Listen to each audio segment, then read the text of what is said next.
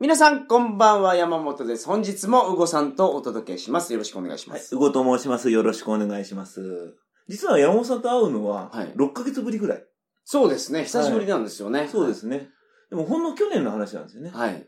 で、あの、これ聞いた話なんですけども、はい人間年を取れば取るほど、はい1年を短く感じると。そうなんですよ。で、若い時は1年すごい長く感じるっていうのがあるんですけども、これ私、あの、多分これが正解だろうなと思うのうが、。みんな過去の話をしているので、その時って。はい。で、あの、5歳の子供って、うん。今まで5年しか生きてないんですよ。はい。ですから、そのうちの過去の1年ってご人生の5分の1だから長く感じると。うん。ところが50歳の人はう、ん。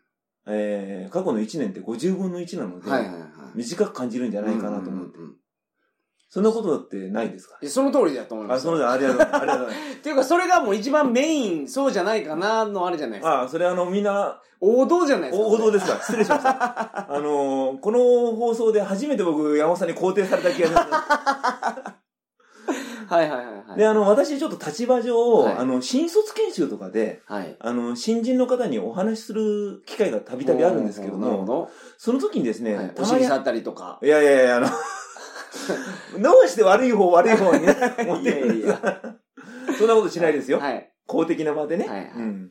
あのー話すことがあるんですけども、はい筋トレせえとい、。やいやいや、お前ら全員筋トレせえという話をしないですかしないです。しないです。必殺の話もしないです。そこはあの、この場だけで、あ仕事上では非常に。に真面目なね、デッドリフトが一番ええとか。いやはい。その時にいつも話すことがあるんですけども、実は私あの、新人研修を担当したことが、なん、あ、新人の、えー、OJT って言ってわかりますかね。はい。あのーなんて言うんでしょう、なんて言ったらいいんでしょうね。 OJT の略は、俺に聞くな、自分でやれ、頼るなの略ですよね。 それは多分山本さんワークだと思うんですけども、オンザジョブトレーニングで本した当っにけ。ジョブトレーニングです ね。はい、で6ヶ月ぐらい新人を、仕事をやらして、仕事をやっていく中でトレーニングすると。そうですね。はい、そその中で俺に聞くな、自分でやれ、頼るなってうのをいやいやれは山本さんワークです。山本さんのことは置いといてですはねい。はいははいい。でその時で、あの、結構半年とか1年で辞める方がけいらっしゃるんですねあ最近はね、多いらしいですね、そういうのが。はい。で、そういう方に向かってちょっと言いたいのがあります。はい。で、あのあ、言いたいことありますというか、新人研修で必ず言うことがあるんですけども、辞め、嫌になったら辞めていいと。うん。半年とか1年は待たなくていいから、うん嫌になったら辞めて、はい自分に合った職を探せと。うんただし、あの、皆さんはこれから仕事についてうん、半年ぐらい真新しいことを学ぶから、、その真新しさで面白さを覚えると。うんでもいつか飽きる時が来ると。はいはいはいはい。その時に多分辞めたくなると思うでしょうと。うんただそこは、あの、まだ半年の経験しかないんだから、うん辞めずに我慢して、うんえー、1年、2年、3年と経験を積んでいくと、うんその経験値を生かして仕事をするってすごい楽しいよって話をするんですね。はいはいロールプレイングゲームでもそうでしょうと。はい。最初のレベル1、レベル2は経験値を積むだけためにやるんだけどうも、ん一番楽しいのって経験値が溜まってきて、だんだんこういろんなことにチャレンジできるときは楽しいんじゃないのって。うんそういうとこになるにはやっぱり皆さんには経験値が1年、2年、3年必要だから、うんそこまで我慢すればうんきっと仕事楽しくなるよって話をいつもすることにしてます。はいはいは。はいい。なるほど。確かに、確かにそですので、あの、う。まあで、、そのはい、判断のしようがないんですよね。まあ経験がないと。新人の方はそうですね。うんはい。ですが、まあ、ね、あの、やっぱりどうしても飽きちゃうのはわかるんですよう。んで、辞めたくなっちゃう気持ちもわかるんですけども、ただ、まあ、辞めたくなったら本当に辞めていいと思うんですよね。合わないっていうのはあるから。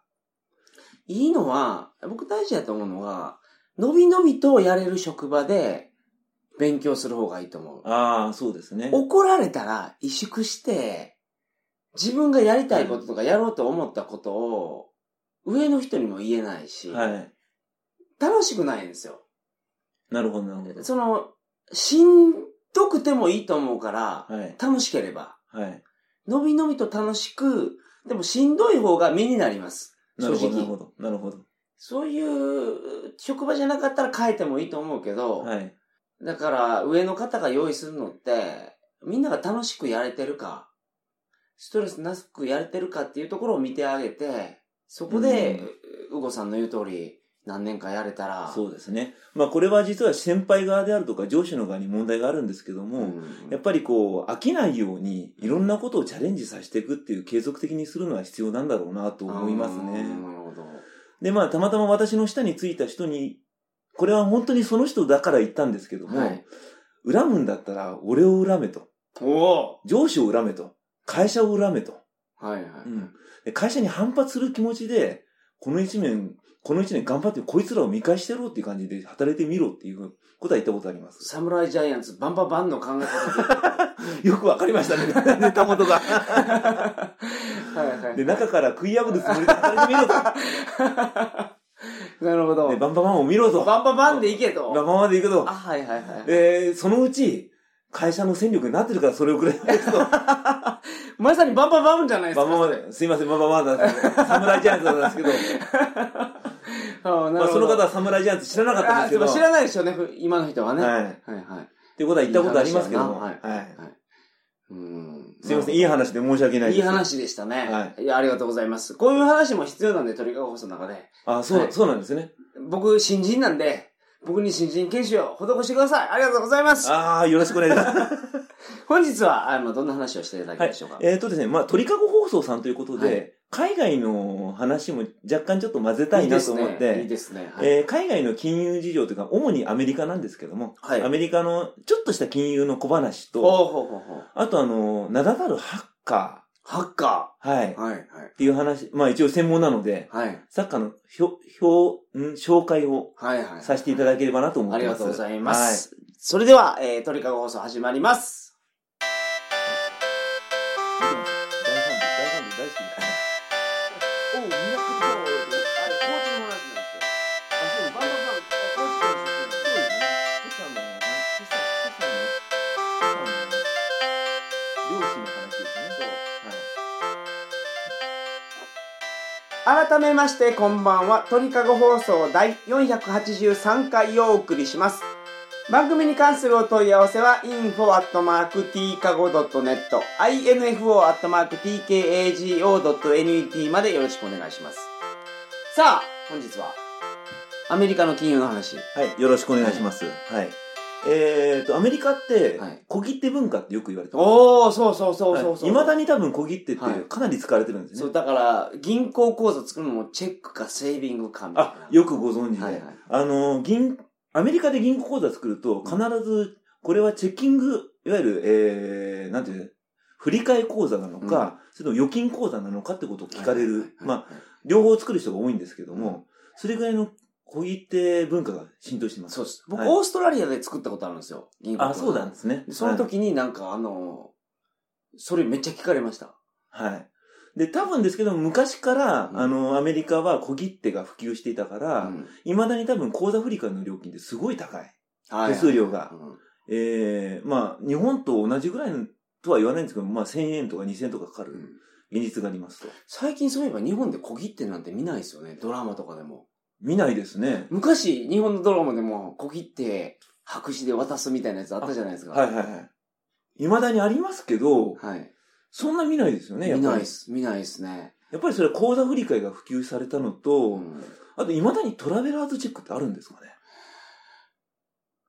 あるのか昔な昔は、昔昔ありましたよ。海外行くときはもうあれでしたもね。う20年ぐらい前の話ですけど、はい海外行くときはトラベラーズチェックかっていう話で、うんクレジットカードが普及しちゃったし、まあ、今ないんですかね。ないかもしれないですね。うん。まあ、まあ、ないというか、あるんでしょうけど、それほど使われてないんじゃないかなと思います。はい。で、えっ、と、ちょっともう戻りまして、はいえーいわゆる日本でも実はチェッキングアカウントとセービングアカウントがあります。うんはいで、皆さんが普通に銀行で作ってるのはせ、いわゆるセービングアカウント。はいはいはい。普通口座って呼んでるのはいはが、いはいいわゆるセービングアカウントで、まあ、これ、訳が良くないんですけども、うん預金口座って訳した方がいいと思うんですけども、うんなるほど。はい。で、じゃあ、チェッキングアカウントに相当するのは何かというと、当座預金になっています。はいはいはい。あの、企業さんとか、あの、個人事業主の方とか作ってる方いると思うんですけども、えーこの当座預金と、えー普通預金、大きな違いがありまして、はい。一つあの、えー保険がうん、片っぽは1000万円。ほうほうほうほうほうほペイオフってやつでう。すね。はいはいはい。あのー銀行が潰れても、あいの、っ北海道の信託銀行でしたっけ またなんでそういう悪い方向いい忘れてあげましょうよ、それは。もう泣いてたんだから。あれが潰れた時にもうみんなが、そうなんやって知ったし。い やあのね、はい、そうだ ね。仮に銀行が潰れても銀行は保険に入ってるので、はいはい預金者の1000万までははいはい。保証、保険で保証しますよ。そうそうそうそうそう。で、これは普通預金に適用します。じゃあ、当座預金はどうなのかっていうと、うん実は当座預金は無制限です。ういん、わおー、そうなんや。いそうなんですか。ゆる決済用なので、はいあのー下手に上限つけると決済ができなくなると困るので、はい。え銀行は無制限に保証することになってまうす。ん、なるほど。はい。そういうからくりがあるんですけども、まあ、あの、えーアメリカではそのチェッキングアカウント、セービングアカウントがあり、日本でも同じようなからくりがあります。はい。で、えーまあ、なぜなぜ小切手小切手文化なのか。うんこれ私も調べたんですけども、はい実はわかりませんでした。アメリカで、はい僕 iPad、じゃあ、アイ iPod を買ったんですよ。はいあのウォークマンの方ね、はい。で、その時に現金で払ったんですあ、はいはいはい。はい。よ。で、あれ、200ドルぐらいやったと思うんですけど、はいその100ドル札をレジの姉ちゃんが、はい。めっちゃ見てました。そうで透すよねか。しがあるかとか。100ドル札払う人ほとんどいないらしいです。みたいですね。なんか、100ドル払うと偽金かどうか疑われるという話を聞きまして、い、ま、だに家賃とか公共料金とか小切手で使われてるケースがほとんどだって話を聞きました。だから日本と違うのは、日本で1万円札とか普通に使うじゃないですか。はい。ああいう文化じゃないんですよね、海外は。そうですうね。んでおそらくそれは犯罪の発生率とかそういうのも関係するのかなと思うんですけども、まあ私が調べた限りでは、あの西部開拓時代まで遡っおー、ておーおー要はあの、クリント・イーストウッドの話ですか、それは。クリント・イーストさんの話に移って きたそういう、うーん、すみません、会社が思い出せないですけど。 要は当時ね、あの、ネットワークがない時代に、はいお金を安全に運ぶのに何がいいかっていうと、小切手っていうものができたという話を聞いたことがありますあーと。イーストウッ ドが。はイーストウッドはかん忘れていただきたいんですけども。い。で、あの、まあ、当然銀行強盗とか、あの、お金を運ぶのはうんリスクがありましたので、はいそれに代わって簡便な、あの、小切手を使って送金をして、はい。それがあったがために、未だに、えー電子送金、えー銀行振り込みとか発達せず、小切手文化が根付いてると。あーで、日本の場合は島国で、うん。えーそういうお金、まあ当然あったんでしょうけども、はい。えーまあもちろんお金の送金も枯発だったので、うん。ネットワークの方が発達したり、あと現金社会だったっていうのもあると思うんですけどまあ、も、現金さ社会だったっていうところじゃないかな。だと思うんでですけどね。うんはい、結局あの、江戸時代まで遡ると、はい飛脚屋さんが運んでたのは現金だったりしますのであ、ー両替商とかありましたけども、はいはいはいは小い。だ判とけかど、1万円がなくなるみたいな話あるじゃないですか、今。え、そんな話あるんですか、はい。あ、ごめんなさい、それ知らないですね。日本から1万円なくすと、タンス預金がまずなくなる。極端な理論ですけどね。 わかりますけど。おあ金がすごい回るようになるんじゃないかっていうのであ、ー、そそうんななんですのね。がニュースになってましたよ。あーで、高額紙幣がなくなるっていうのはは、い世界的な流れなんですって。あー、まあそうでしょうね。うんはい。インドとか、まあ、他の国は、なんか1万円どころか、10万円紙幣みたいな、はい。はい。それぐらいの桁のレベルのお札があったりするらしくて、はい。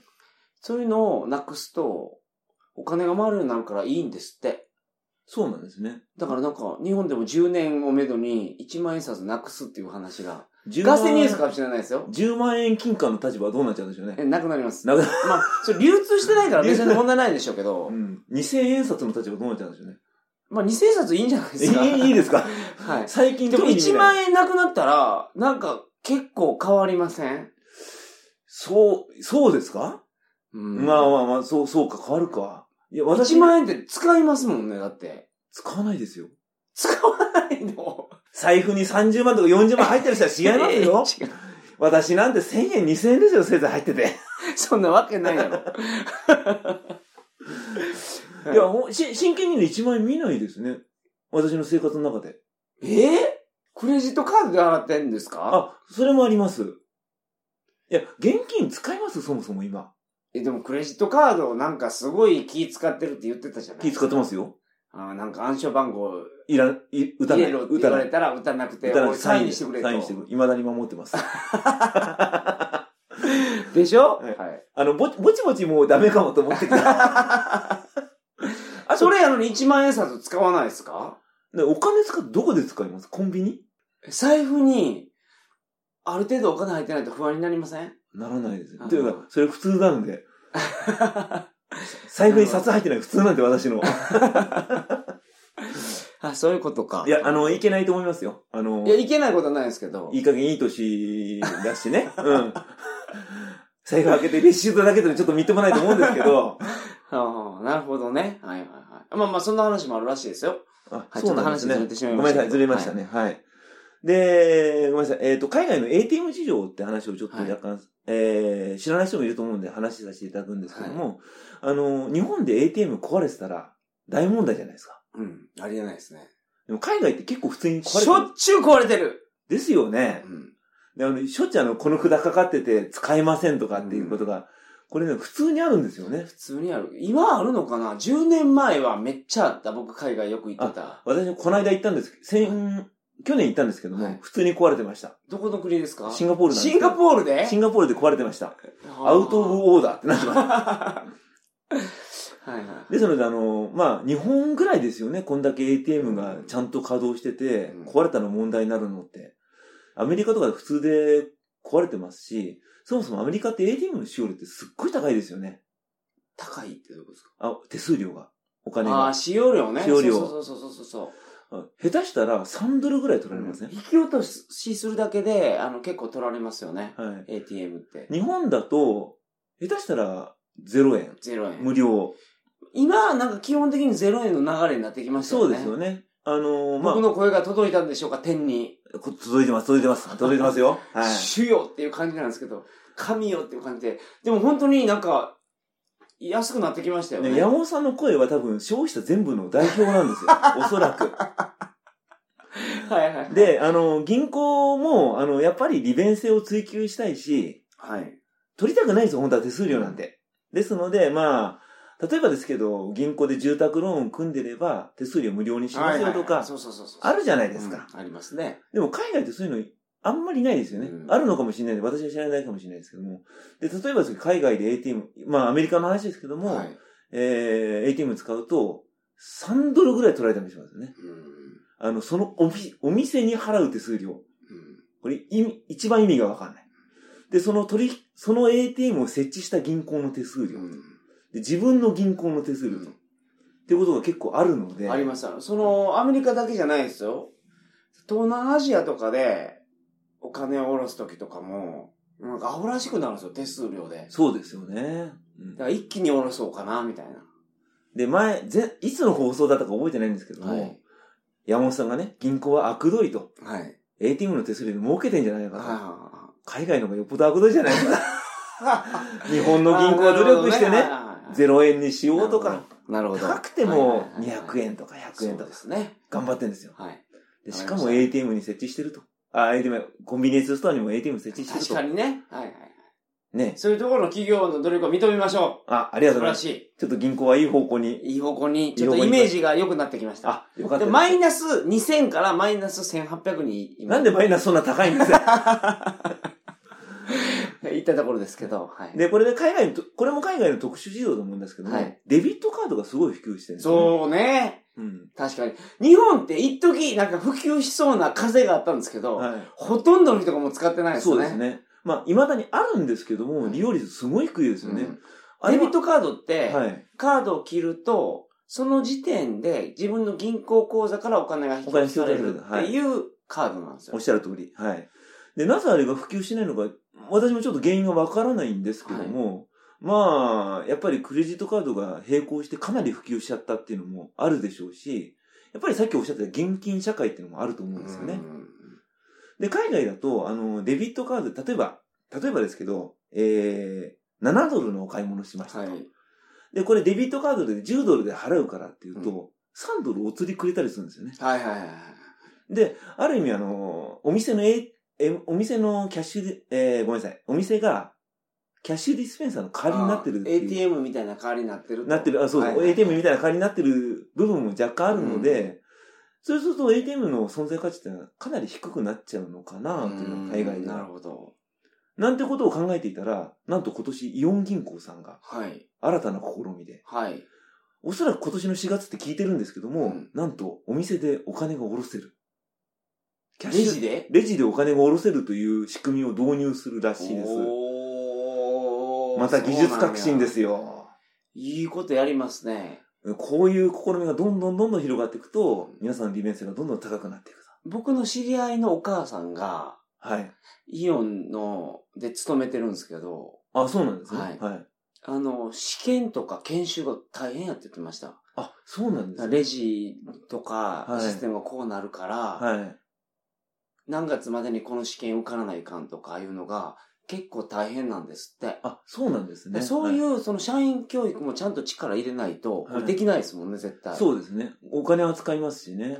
素晴らしい。はいイオン。で、イオン銀行さん、かなりすごくて、うん。金利もかなり高いんですよ、今。ええかなり高いって言っても、スズメの涙でしょ、でも。すず、まあ、鳩の涙ぐらいですか ね。今、普通銀行の定期預金の金利って、0.01ぐらい定期預金でそんなもんなんですか定期預金、た、多分そんなもんだと思います。 0.01! 0.01ですね。まあ、ちょっとイメ死んでますね。イメージつきにくいですけども、1万円預けると1年間で1円 ですかね。はい。でもまあ、イオン、まあ、それがね、世の中の流れというか、ほとんどの地銀さんはそんな感じなんですよ。うんでも、イオン銀行さんは、もうちょっとかなり高い、イオン銀行とオリックス銀行さんだったかなはいがかなり高くて、あの、0.1とか、0.05とか。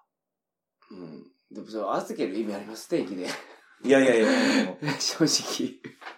あ の、前回も話しましたけども、銀行金利出すの今大変なんですよ。いや、まあ、わかります。わかります。中のね、あの、バブルの時代って1億円あったらもう一生利子で暮らせるみたいなのありましたよね。それあの都市伝説だと思ったんで すけど。でも確かにバブルの頃は、金、えー、年利5%とか普通にありましたそから。うでしょはい。でも、でも5%ですよ。1万円預けて、500円ですよ。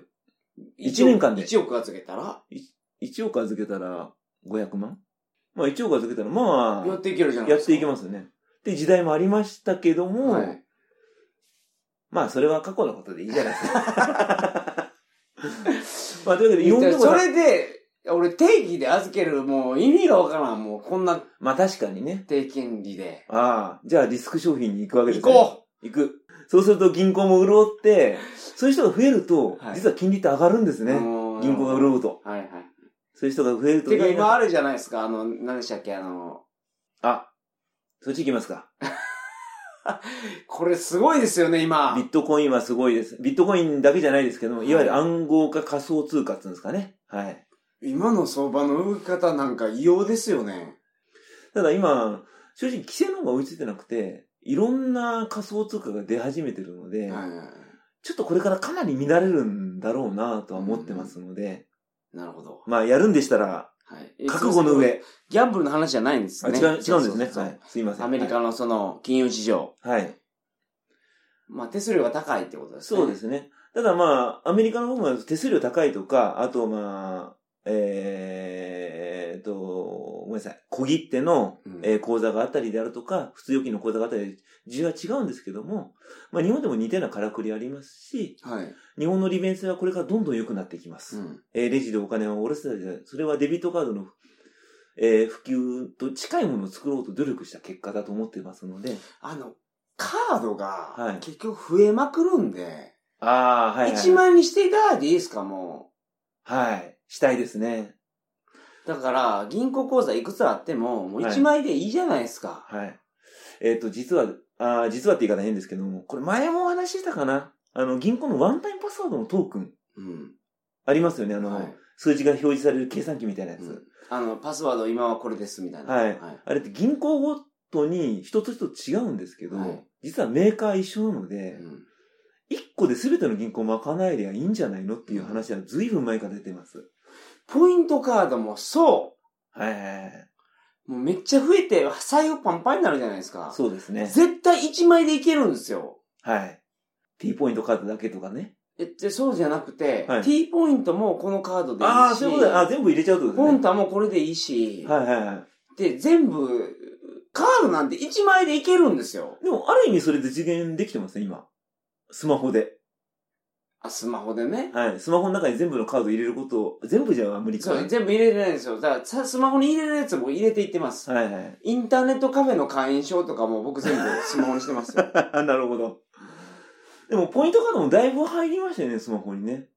入ってますえー T ポイントカード入ってますし、え、でもそれ、レジでスマホ渡したらいいんですかはい。貯めるだけだったらでどこでもできたような。へー使うのはどうだったかちょっと覚えてないんですけどまも。あ、使うのもできるんじゃないですかで、じゃあローソン系のポンタカードもスマホ入ってますし、7個カードもスマホ版があったと思いますのあで。じゃあ、それや、それ。だからスマホにどんどん集約していくんですよ。逆に言うとスマホなくしたらやばいですけどね。っていうか、なんか1枚のカードで、なんかジョーカーみたいなカードに して、全部これでいけるようにしたらいいのにね。まあ理想ですけどうね。ん、まあ、そこまで行くにはなかなか業界のハードルがあると思うので。だからそのなんか、いろんなやつが、はなんかね、はいはいは ANA いのやつとか、は東急ハンズのやつとか、はい。なんかエネオスのやつとか、とか言って、なんか入ってたらいいじゃないですかね。そうですね。できるはずなんですし、あの、半分ぐらいはできてるんですけども、うんまあ、発行元がどうしても自分のブランドのカードを作りたいっていうのはうんあるみたいで、で、あの、ビザとかの発行、いわゆるなんて、なんて言うんでしょうね。カードのイシュアとかアキュアラとか言うんですけども、そことしては、それ、カードを普及したいので、あの止めることはわかりましたよもうなんかいろんな問題が今起こってるじゃないですか、世界中で。やっぱり、はい。あの、ショッカーみたいな組織を作って、世界を一回統一せないかんっすね、これ。なんで悪の組織なんですか統一した上で、はいもう一回システム作り直した方がいいっすね、もう、もうこんなに。 そんなにわがまま言うんやったらみんなが。はい、そうですね。で、実はそう思ってる人は山本さんだけではなくて、いろんな業界にいらっしゃるので、ショッカーみたいな感ショじ。いやいやいや、ショッカーは忘れましょう。ショッカーはいいです。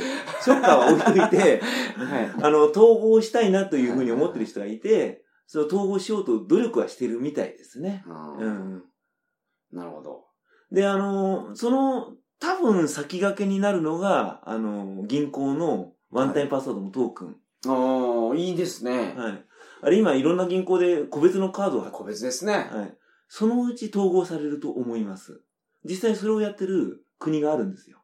もう、どこなんですかえーと、ごめんなさい。 それ、忘れ、ど忘れしちゃって申し訳ないんですけども、はいあの国の政策で、あの、ワンタイムトークンカードは1個にしなさいっていうことを各銀行にお達し出したんですうね。だんからその国では、あの、トークンカードって1個しかなくて、はいはい各銀行はそれを利用するっていう形。で、その中で、もしかしたらこれ希望があるなと思うのが、はい。マイナンバーカード。あれ何なんですかもう結局。いるんですかあれ。いい今、今あのれ何住み木ネットでしたっけ住基ネットでした重機っけネット、はい、そうですね。はい。あれはどうなったんですかもうほんまに。重機ネットは、あります。ありますよねあ。ります。まだありま僕す。カード持ってるんですよ。はい。未だにあります。あのー、特許を申請するときに、はい隠しポケット付きの T シャツ作るときに、個人で特許出したんで、はい。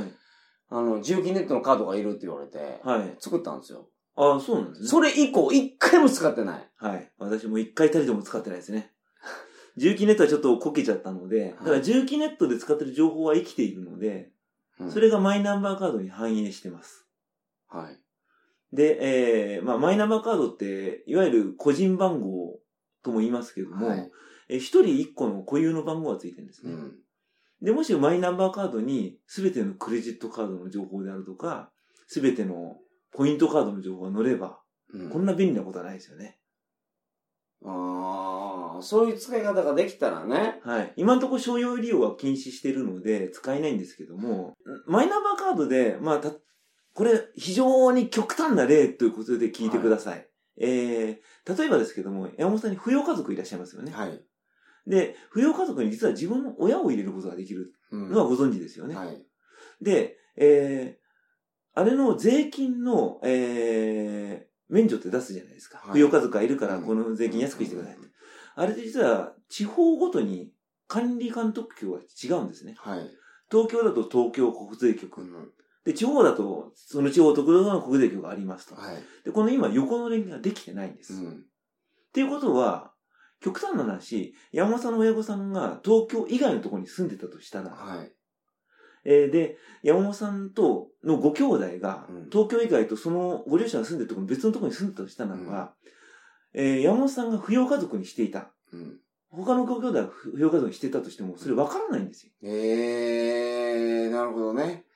つまりそれをやることによって、山本さんは扶養家族増やすことができる。うん別のご兄弟も増やすことができる。縦割りになってて、その横の情報が共有できないんや。今のところはそうですはね。いただそれはマイナンバーカードが、それを名寄せっていうふうに一つの番号しかないので、はい。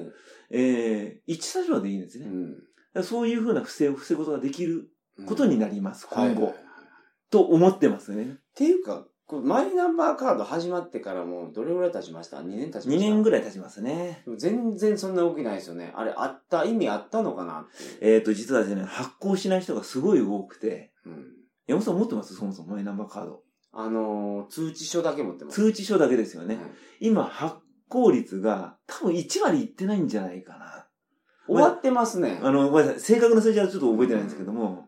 でも、まあ、正直1割じゃ、カード利用できないんですよね、うん一般的に。少なくとも8割ぐらいは言ってくんないと。だからみんなが持たせるためのはい、なんかの施策をせないかんかったんですよあね、。それはですね、あの、お国も努力してます。マイナンバーカードを持つことによって利便性をどんどん上げるような話をどんどん作っていくと思いまいや、す。ていうか、マイナンバーカード取ったら10万円もらえるとかにしたらよくいいかああ、絶対みんな取ります よね。もしれない正直、まあそれはね、大賛成なんですよ。うんうん変なばらまきをするよりも、うんマイナンバーカードを作ったら、い1万円あげますよってやったら、みんな作ると思うんですよね。 1万円かな ?5 万円にしたらみんな作り。みんな作りますすけど、うんいや、あの、ずいぶん前にばらまいたのが1万円だそったうのそうでそうそうそうそうそそれをやるぐらいだったらう。ね。んうん。で、今、マイナンバーカード持って特典っていうと、まあ私の個人的なケースで言うと、はいコンビニで、えー、住民票が取れるとか。別にええわ。別にええわって思いますよね。まあまあそうですよね。うん。逆に言うとそれぐらいしか今のところメリットがないので、それじゃあやっぱり普及しない流だろうな行と。らすつもりないんでしょうね。っていうか、うん。でもすんごいお金使ってますからね。すでにね。すでに。うん。ぜひ流行ってほしいんですけども。で、マイナンバーの思想自体は僕はもう賛同してるので、うんぜひ広まってほしいんですけども、いまいちね、あのーお国での。もその、あの、採用される会社が集めないかんのは何なんですかあの番号。あ、あれはですね、あの、マイナンバーカードっていうのは、あの、税金を払うときに必ずそれを使う、えー、税金とか、あと、社会保障のための番号なので、あじゃあ、だから、あの、所得税とか、はいあの会社が全部税金の処理するから、はい。会社は絶対いるんですね。。そうですすね。それを税務署に届けなきゃいけないですあねあ、な。るほど。まあ、ただ、まあ、ここ、えー、伝え聞いた話だと、はいえー最終的には本人が提供するか否かの判断を任せられるので、はい絶対嫌だって言えば絶対に拒否できるんで すね。おかしな話だと思うんですけど、あ、そうなんですか。みたいですね。はいうん。まあ私はもう普通に出してますけど、はいはい。でも普通出してるでしょ。普通出しますね。絶対嫌だっていうやつ、怪しいですね。何をやってるんや、何やって怪い。しいと思われる から、でも絶対嫌だって言ったら、それ以上は強く言えないらしいです。あーなるほど。うん。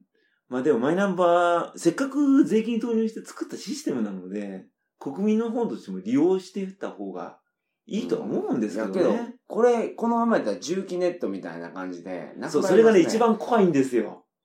これは。それなりにね、マイナンバーカード、マイナンバーの仕組みは優れたものを作っているので、うん。ぜひ広まってほしいなと思うんですけど、なるほど。はい。もうアメリカの話から、はいマイナンバーのマイ話ナにンバー、なんでマイナンバーの話が来たのかよくわかんないですけ聞どき、はい。うん。で、あの、マイナンバーの話の続きですけども、はい。えーアメリカのソーシャル、えーナンバー。ああ、ありますありますはいあります。で、実はそういう国民総番号制みたいなのってね、海外で普通に広まってい普る。通にね、それははいそうですね。はまあ、アメリカのソーシャルナンバーはね、ちょっと良くない制度だと思うんですけどい。も。なん、かあれ、なんか犯罪者の識別に使うみたいな感じで、そそううですねイメージしかないんですけど。あのーちょっと悪用されてるケースもかなりあるので、うんそれがすなわちいい制度とは思わないんですけども、まあ、世界の流れとして、うん。えーそういう個人を特定できるようなものを作ろうっていうのは、まあ、犯罪抑止力という意味でもいいのかなと。うんで、普通に生活してて、困る人って多分いないいないでしょと思うんですよ。う。うん。まあ、それはちょっと言い過ぎなのかな。プライバシーの観点だからちょっとどうなのかわからないんですけども。ですので、まあ、あの、皆さん嫌がらずにですね、あの、マイナンバーカードを作っていただけると、住民票がコンビニで取れ ます。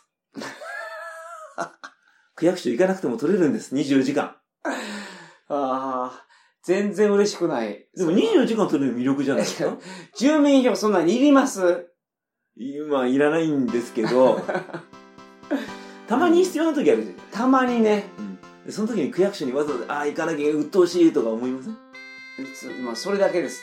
それやったらもうい行きます わ。それは行きます。そうですか。 すいません。はい。まあちょっと今日は、いろんな話になりましたけど、すいません。雑談メーテしまって申し訳ないです。マイナンバー、そうなんですね。なんか普及する方法を考えた方がいいのかな。でももうマイナンバーは俺死ぬと思う。あ次のまた新しいシステム作らないかうら。ーん、そうすると本当に税金の無駄なので。税金の無駄やけど、でも次やるときはちゃんと発行したらいくらとかのばらまきした方がいいですよ。まあ本当はそうなんですよね。うん。で本当はその年金の問題とかもたくさんあったじゃないですか。あのー特定できないとか。それにも役立つはずだったんですけども。アホすぎるうんシステムの運営が。そうですね。裏ではもうできてるんですけどね。皆さんがこうカードを作ってくれないことにはちょっとなかなか結びつかないいということがありますので。わかりました。はい。本日も大変勉強になりました。ありがとうございます。ありがとうございました。それでは皆さんおやすみなさいませ。